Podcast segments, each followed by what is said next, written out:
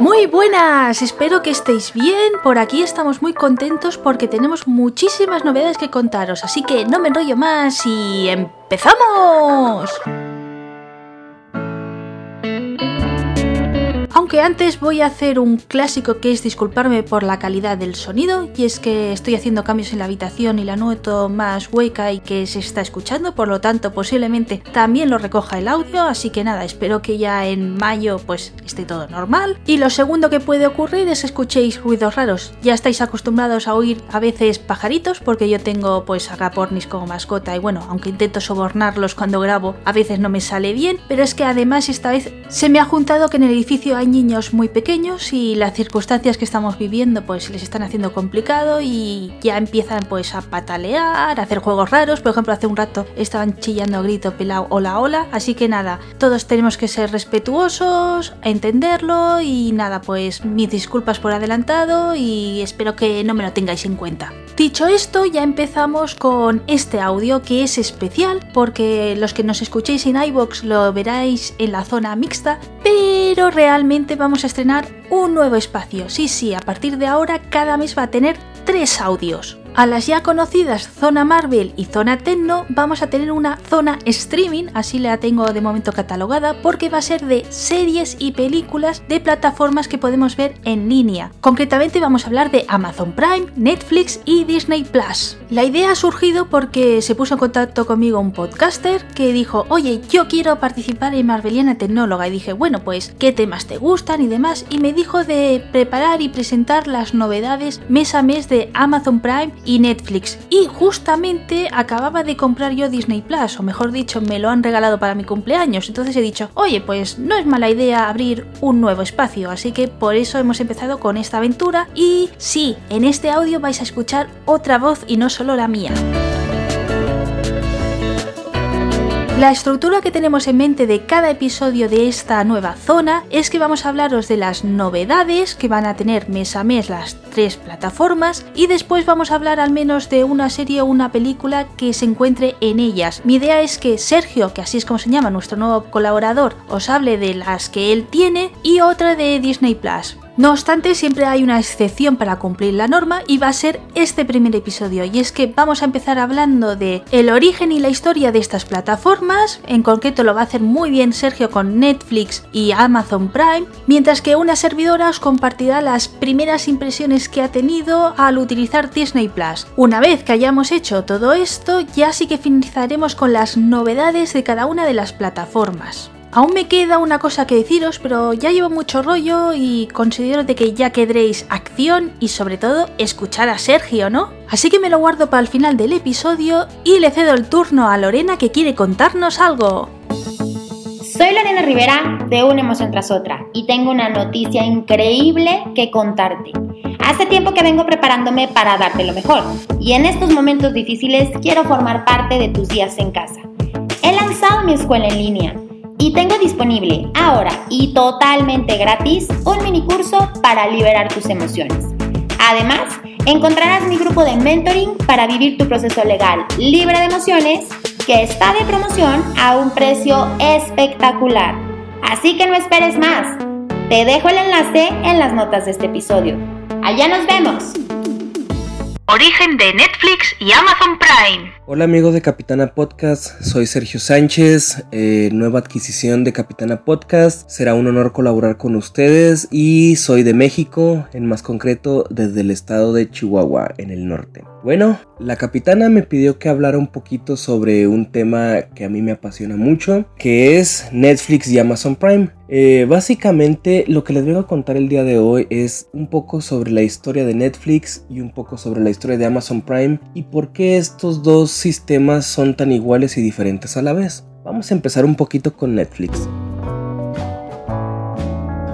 Netflix inició en 1997 en Los Gatos, California, fundado por Red Hastings, en donde fue una empresa la cual Primero que nada, eh, tenía en esa época el boom de los DVDs. Era una empresa la cual rentaba DVDs a domicilio y, era la onda. ¿Por qué? Porque tú ya no tenías que ir al blockbuster, ya no tenías que ir a los videocentros a rentar DVDs, sino que podías seleccionar de un catálogo que te enviaban eh, en físico y tú seleccionabas alrededor de 10.000 películas para poder ver las que tú quisieras durante el fin de semana. Obviamente esta suscripción tenía un costo de 7 dólares con 99 centavos en, en un inicio y más a la suscripción y más aparte cada vez que te enviaban un, DVD te costaba 1.99 entonces tú podías rentar DVDs ilimitados durante el mes, era una suscripción mensual y ellos te los hacían llegar a tu domicilio y ya tú mismo los, em, los empaquetabas de nuevo en su, en su paquetito que venía y lo volvías a enviar a Los Gatos California. Básicamente Netflix se fundó en 1997, pero inició operaciones en 1998. Y luego, en el 2000 inició su página web. No, no la página web que conocemos ahorita, sino la página web de antes era que tú podías ver el catálogo de películas que había online y las calificabas en base a un pulgar arriba o un pulgar abajo. Ese sistema todavía se mantiene hasta la actualidad y es un sistema muy muy bueno que se basa en recomendaciones, que a pesar de lo que tú has visto te va recomendando películas nuevas. Y luego, en el 2007, tan solo 10 años después de haber iniciado su, su primera eh, servicio de, renta de DVDs, Netflix vendió su, su DVD número mil millones sea, en 10 años vendió mil millones de rentas a través de su sistema de suscripciones y empezó su catálogo de video on demand por streaming, que no es como el que conocemos ahorita, sino que empezó con pocas películas que quisieron apostarle al, al streaming y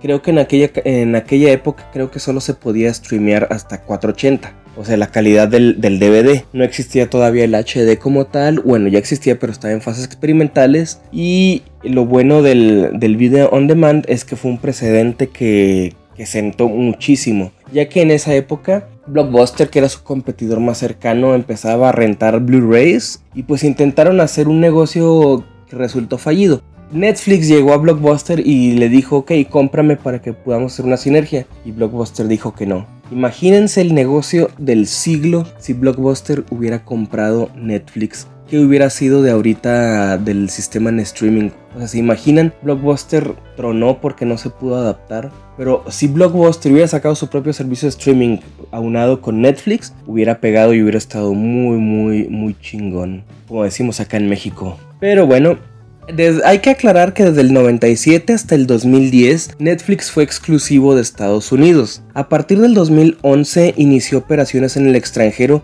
iniciando más concretamente en Canadá y, los países de América Latina, eh, incluidos México obviamente. Eh, en esa época el streaming no era tan demandado y era una cuestión totalmente novedosa para nuestro país, ya que, bueno, yo les estoy hablando desde México, pero en México no existían sistemas de streaming ya que todo era por DVD o por Blu-ray que apenas estaba entrando en esa época. Y en el 2013 Netflix saca su primer producción original llamada House of Cards, que todos recordamos con Kevin Spacey, que esta última temporada eh, ya no estuvo él por el escándalo de, acoso sexual, pero fue la primera temporada en el 2012 de House of Cards y rompió un paradigma en cuanto a las producciones originales de, Netflix. Cabe aclarar que esta producción original de Netflix de House of Cards actualmente toda, eh, se, se hace por streaming y y se vende el Blu-ray físico para aquella gente que todavía le gusta conservar el, Blu-ray físico de, las películas. En el 2014 Netflix gana su primer Oscar por el documental The Square que habla sobre la primavera árabe, este movimiento social que hubo en el 2011-2012 eh, que fue un paradigma para, para, todo el mundo y ganó este documental que se llamó The Square. En el 2012 eh, Netflix llegó a, ya, llegó a Europa o sea, más concreto llegó a España, llegó a Francia, llegó a Italia, llegó a, los países europeos con más importancia en el mercado. Y, también fue un paradigma muy muy bueno ya que en esa época nomás existían los servicios de, de, Amazon Prime Video. En el 2012 el mercado europeo es uno de los mercados más exigentes y con más población del mundo, siendo uno de los más importantes y con más producciones originales y aparte el catálogo de, Netflix incluye muchas películas extranjeras muy muy buenas, muchas europeas que, realmente la están rompiendo como diríamos acá en México. Y en el 2000 2019, perdón, en el 2016 llegó a Asia y a China. Y en el 2019 gana su primer Oscar, bueno, su segundo Oscar eh, a nivel de números, pero ganó un Oscar por la película de Roma, esta producción mexicana que llegó a, revolucionar el, cine porque fue la primera película que no se estrenó en el, en el cine. Bueno, tuvo un estreno limitado para poder calificar al Oscar, pero no se estrenó en los cines en su mayoría y aparte ganó el Oscar de Mejor Película extranjera. Hay que recordar que Alfonso Cuarón la, la, dirigió y es una película que habla sobre la historia de Alfonso Cuarón de cuando era niño y fue filmada en blanco y negro, totalmente producida por Netflix. La historia con esta película es que originalmente iba a ser producida por iba a estrenarse en el cine normalmente, pero las distribuidoras no creyeron en, Alfonso Cuarón y pues Netflix se acercó y, y la película pues tuvo tuvo que ser comprada los derechos por Netflix. La realidad es esa. Antes iba a ser este, totalmente distinto la, la operación de Netflix. Iba, Netflix nomás iba a encargar la distribución, pero sí se iba a estrenar en el cine esta película de Roma. Que la verdad este, fue, fue muy buena y rompió el paradigma para que el 2020 pudieran ser nominadas la película del irlandés, Historia de un matrimonio, que también ganó un Oscar como mejor actriz eh, secundaria por Laura Dern. Y pues este 2021 esperemos que Netflix la siga rompiendo en cuanto a producciones originales, tanto para streaming como para cine.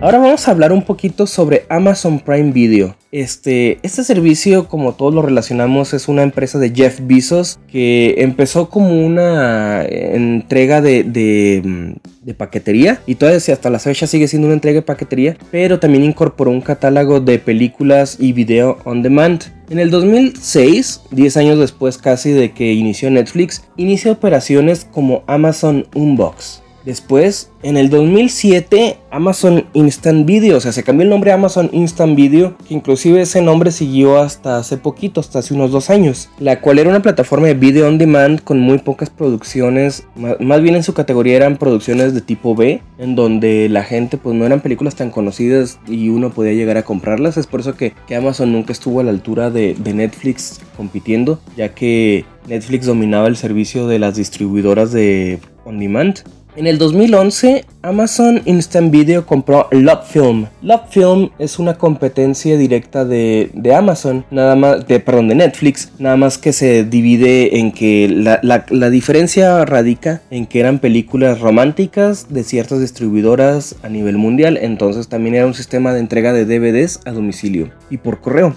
Luego, en el 2016, Prime Video se separa de Amazon Prime, lo que significa que ahora sí Jeff Bezos dijo, ok, le voy a meter tanto mi servicio de, entrega por paquetería como mi servicio de películas por on demand. Y en el 2016 por fin se lanza mundialmente Amazon Prime Video. Pero vamos a empezar a, platicar un poquito sobre las diferencias y los premios que ha ganado Amazon Prime Video. En el 2015 Amazon Prime Video gana un Globo de Oro por la serie The Transparent. En el 2016 gana un Oscar por Mejor Actor y Mejor Guión por Manchester by the Sea. Esta película que fue dirigida por Casey Affleck. Y también en el 2017 Amazon empieza a hacer alianzas con los canales de televisión, por ejemplo con el NFL Channel en Estados Unidos para poder transmitir eh, deportes en vivo y en el 2018 en Europa con la Premier League. En este caso, una de las ventajas que tiene Amazon Prime Video que no tiene Netflix es que tú le puedes agregar los canales. ¿Qué son los canales?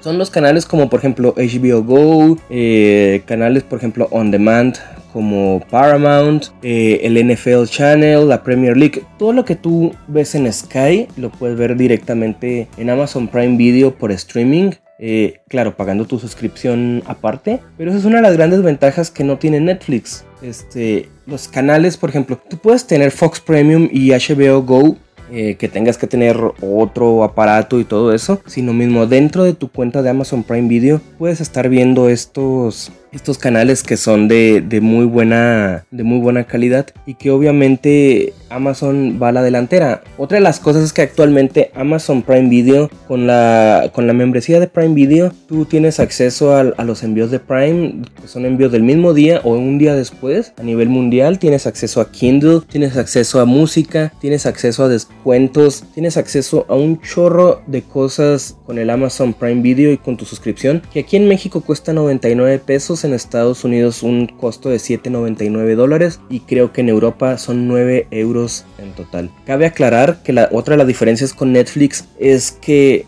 el precio de Amazon Prime Video es uno solo. Y, por esos 99 pesos o 7,99 euros o 9,99 dólares que, que, pagas, tú con eso tienes acceso tanto a HD como SD como 4K y puedes ver tu puedes ver hasta en 7 dispositivos a la vez y puedes ver en 4 cuatro este perdón cuatro dispositivos a la vez y puedes tener instalada la aplicación en 7 dispositivos distintos no incluye perfiles como Netflix pero creo que a partir del, del, mes que viene ya empezaron con una función beta en donde se va a poder usar perfiles como Netflix y otra de las cosas es que también el catálogo de, de, Amazon Prime Video tal vez no sea tan interesante como el de Netflix, pero tiene muchísima producción original. Amazon apuesta más por la producción original que Netflix. Y, para prueba de ello es que en este 2020 al 2021 siguen produciéndose series tan exitosas como The Boys, Hunters y The Tick. The Tick fue la primera producción original de, de Amazon, en donde habla sobre este superhéroe que es una parodia de, los superhéroes modernos como de Amazon y DC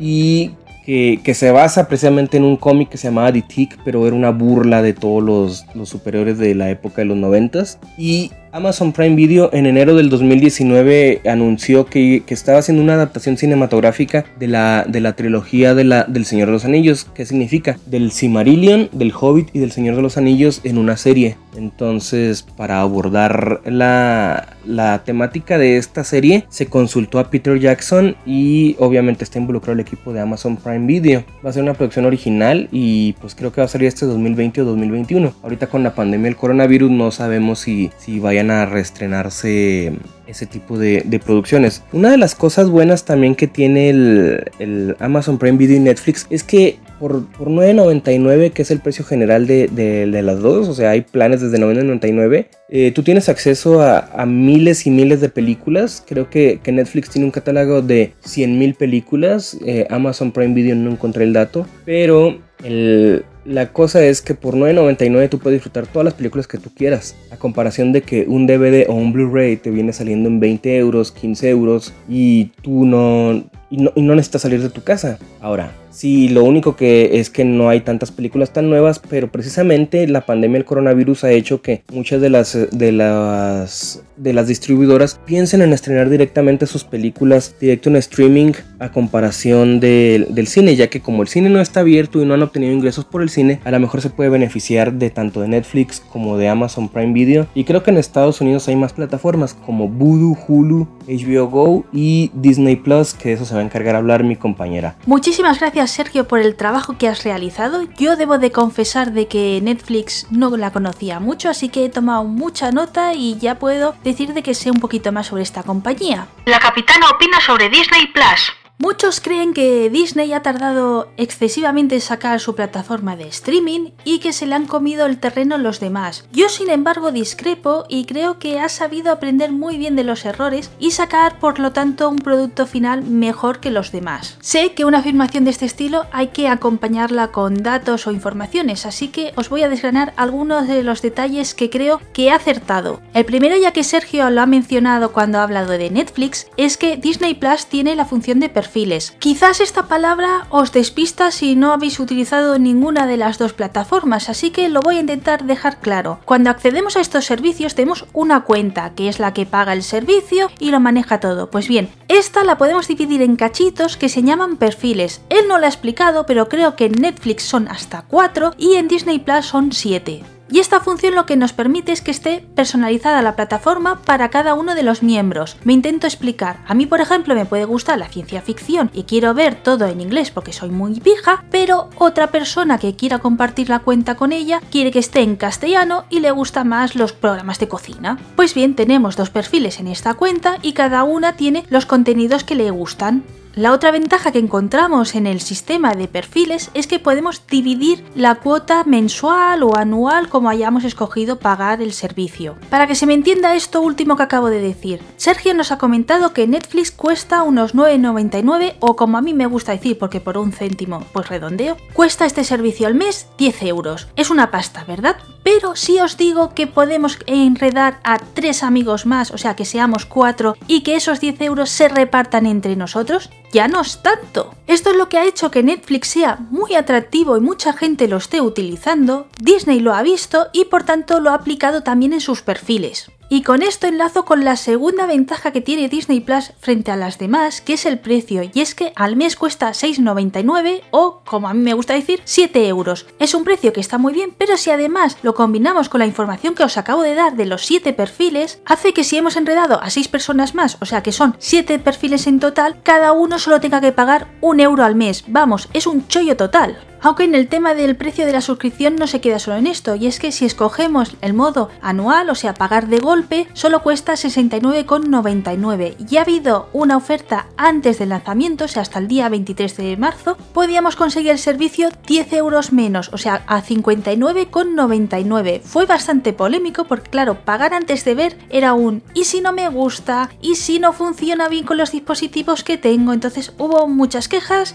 que entiendo y que comparto porque la verdad era era un salto de fe total. Y os lo dice una que le ocurrió, o sea, lo cogí en los últimos minutos, quedaban creo que 20 minutos cuando dije, venga va, metí a la piscina y lo que Dios sea y lo veré como buenamente pueda. Y por suerte debo decir de que me salió la jugada perfecta. Y es que Disney ha hecho muy bien el tema del soporte digital, o sea, por web permite exploradores y sistemas operativos relativamente antiguos que mis chicos pues lo soportan perfectamente y se ve espectacular, o sea, estoy disfrutando un montón. Y solo me falta para que sea una felicidad absoluta un cable HDMI para poderlo conectar con la televisión que tengo, que bueno, tengo muy claro que cuando acabe todo esto y pueda salir con tranquilidad y demás, es de las primeras compras que voy a hacer. Si alguno tiene dudas sobre el soporte, ahora mismo no tengo los datos y no puedo decirlo, pero en la web de Disney Plus está marcado en el FAQ, o sea que lo podéis revisar fácilmente y así de memoria pues recuerdo de que permite el Windows 7, sí, ese dinosaurio de que para Windows no existe, pues Disney Plus funciona muy bien con él. Y de exploradores había leído de que solo era Chrome, pero en ese listado marca que Firefox lo permite. Yo por curiosidad pues empecé a reproducirlo ahí y hay que decir que es excelente.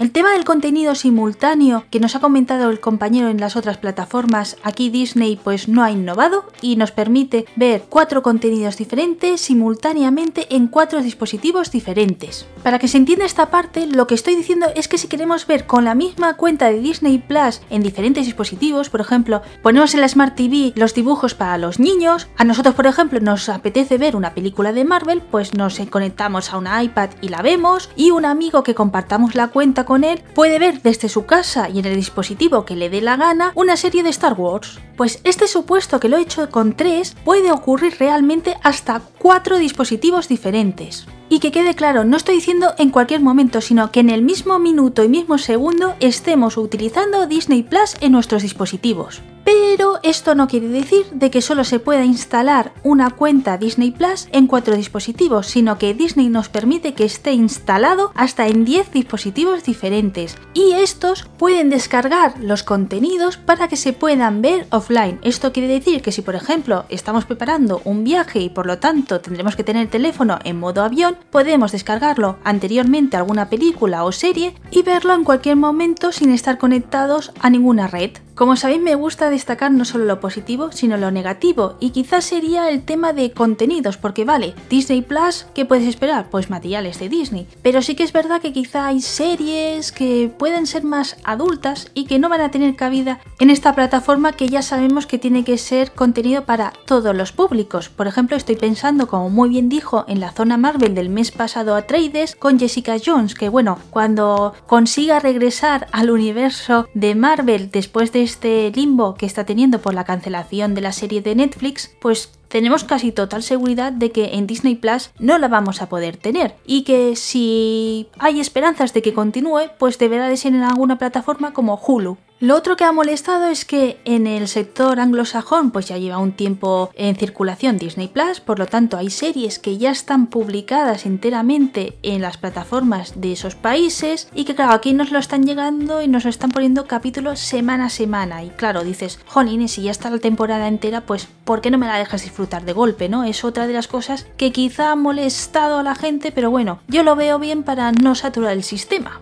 Y además, los episodios los puedes ver tantas veces como quieras, o sea, como si quisieras en bucle. Así que si te olvidas o te apetece, pues bueno, cuando estén todos los episodios disponibles, te los pones en modo maratón y todos contentos. Con esto ya os hacéis una pincelada de qué me he encontrado en Disney Plus. Iremos informando pues poco a poco en esta nueva sección que hemos creado. Y ahora pues toca decir las novedades. En el caso de Disney Plus, y adelanto que como lleva poquito en España y que las novedades es semana a semana cuando las van lanzando, lo que voy a decir son los contenidos exclusivos que ellos le llaman originales que podemos encontrar en la plataforma desde ya. Novedades de marzo y abril. Amazon Prime. Bueno, vamos a iniciar con los estrenos de Amazon Prime Video de abril. Básicamente este mes Amazon Prime Video va a tener mucho contenido tanto de DC como de Marvel de superhéroes y vamos a empezar el primero de abril precisamente con el estreno de Guardianes de la Galaxia volumen 2.0 esta producción de Marvel. Luego seguimos con Spider-Man Homecoming también de Marvel y seguimos con el estreno de The Dark Knight Rises o El Caballero de la Noche Asciende, la última parte de la trilogía de Christopher Nolan de Batman. Y seguimos con Jumanji, las versiones nuevas. También La Noche del Demonio, esta película de terror que, que es muy buena. Y seguimos con los estrenos clásicos de Harry Potter y la Orden del Fénix y Las Reliquias de la Muerte parte 2. Así como también series eh, van a estrenar junto con Netflix The Walking Dead novena temporada y las películas mexicanas No eres tú, soy yo de Eugenio Derbez y Guadalupe Reyes, así como también la primera serie original de Netflix en, en, México llamada Ana, que sigue la vida sobre la actriz Ana de la Reguera. Y en el apartado de terror se estrenará 47 metros bajo el mar, segunda parte. Cabe aclarar que el catálogo de Amazon Prime Video a lo mejor no es tan exigente como el de Netflix, pero tiene películas de muy buena calidad y sobre todo la ventaja es que puedes unir otros sistemas de streaming a, la, a tu suscripción de Netflix, perdón, de Amazon y tener estrenos muy muy buenos. Amazon tiene un catálogo muy muy bueno en donde tiene muchas películas de Marvel que ya no las tiene Netflix. Hay que recordar que, que, Amazon tiene convenios con distribuidoras muy diferentes a las que tiene Netflix y aparte en Estados Unidos y en el mundo pues está por salir Disney Plus en donde tiene la mayoría de las producciones de Disney que Marvel es, es parte de Disney. Pero bueno. Disney Plus. Por si tenemos algún oyente despistado y diga, hey, ¿por qué no le cuadra alguna cosa? Recordamos que Sergio es de México y nos está contando las novedades que va a tener esas plataformas en su país. Me ha parecido interesante hacerlo de esta manera porque así vemos las diferencias que hay, ¿no? Porque siempre pensamos que en todo el mundo es igual y no. Entonces, quiero dejar claro que mientras él lo va a hacer así, yo voy a hablar de Disney Plus España. Con esta aclaración ya empiezo contando el catálogo que hemos disfrutado desde el 24 de marzo en Disney Plus. Nada más estrenarse, pues hemos podido disfrutar de los primeros dos episodios de The Mandalorian. Siguiendo con el universo de Star Wars, también tenemos disponible la serie de animación de The Clone Wars. La plataforma también se estrenó con las películas de La Dama y el Vagabundo y Togo, y también pudimos ver el primer capítulo de la serie El Mundo según Jeff Goldblum. Si no suena el nombre, pues es un actor que ha salido en Guardianes de la Galaxia Volumen 2 o quizá lo conocéis más porque ha salido en Jurassic Park. Tengo que decir que desde una mirada europea sorprende de que Disney tenga esta serie como plato fuerte, pero hay que decir que este actor es muy querido y que cuando Disney hizo la presentación oficial de la plataforma en su convención fue de los programas más aplaudidos a nivel internacional, así que ojito y bueno pues habrá que verla para poder opinar sobre ella. Hay otros materiales que son originales de Disney Plus, pero no los he destacado como de lanzamiento porque estoy un poco despistada si empezaron un poquito después o justo el mismo día y esos días pues lanzaron algún episodio más. Así que lo voy a comentar con la segunda parte y es que como ya he adelantado, esta plataforma es semanal las novedades y el día escogido es el viernes. ¿Qué ocurre? Pues bueno, que la plataforma se sacó un miércoles, podías pensar que fuera miércoles a miércoles, pero no, fueron así de caprichosos sacaron el 24 y el 27 ya sacaron nuevos episodios de las series que habían lanzado. De ahí de que tenga la duda de si han salido algunas el 27 o ya estaban disponibles desde el primer día. Estos contenidos pues son la serie de High School Musical, Vuelta al escenario, sé nuestro chef, Forky hace una pregunta, Marvel Proyecto Héroes, The Imagining Story, y hay alguna más, pero me planto porque tengo dudas si realmente solo es original de Disney Plus o realmente han aparecido en otros canales y nos están vendiendo la libre porque, por ejemplo, en España pues se haya visto poco. Además aquí ser justos y decirte que no son series de alto nivel y es que son como producciones secundarias, estilo documental. La última que he mencionado, por ejemplo, está relacionada con los parques de Disney, o sea, la trastienda. Y la del chef no lo he podido ver y por tanto no puedo opinar, pero me recuerda un poco como un Masterchef estilo universo Disney. Así que creo que es pronto para poder evaluar el catálogo que tiene esta plataforma una vez iniciado, o sea, proyectos propios como por ejemplo este Mandalorian y habrá que darle tiempo y el peso fuerte es el histórico bestial que tiene Disney, que ojo, hay aún películas y series que nos faltan porque hay acuerdos con otras compañías y aún no está liberada para que pueda estar en el streaming de Disney. Así que esto es lo que de momento he podido compartir y nada, cada viernes hay que estar pendientes porque va a haber un episodio, por ejemplo, de Mandalorian o en alguna serie incluso se estrenan dos, que por ejemplo serían la de The Clone Wars. Netflix. Vamos a empezar con esta serie que se llama Nailed It en su cuarta temporada para Latinoamérica. La Casa de Papel, esta, serie que empezó con Antena 3, ahora Netflix la, la agarró eh, y va por su cuarta parte o su cuarta temporada. Walking Dead, novena temporada, como les dije, Amazon Prime Video y Netflix están compartiendo esta primicia. Y la producción mexicana La Casa de las Flores, en donde va por su tercera temporada. Vamos a las películas que también se estrenan en Netflix. Esta temporada seguimos con los estrenos de Studio Ghibli, en donde ya son las últimas 10 películas de, la, de Ghibli. No necesariamente están en orden, pero las más rescatables son Ponyo. El increíble Castillo Vagabundo y Marnie, entre otras. Son, son 10 películas, pero esas son las tres más importantes de la cronología de, de, Estudio Ghibli que se estrenan en este mes de abril. Así como también se estrenarán películas muy buenas como Pasante de Moda con Robert De Niro, Forrest Gump, el clásico con Tom Hanks, conoces a Joe Black con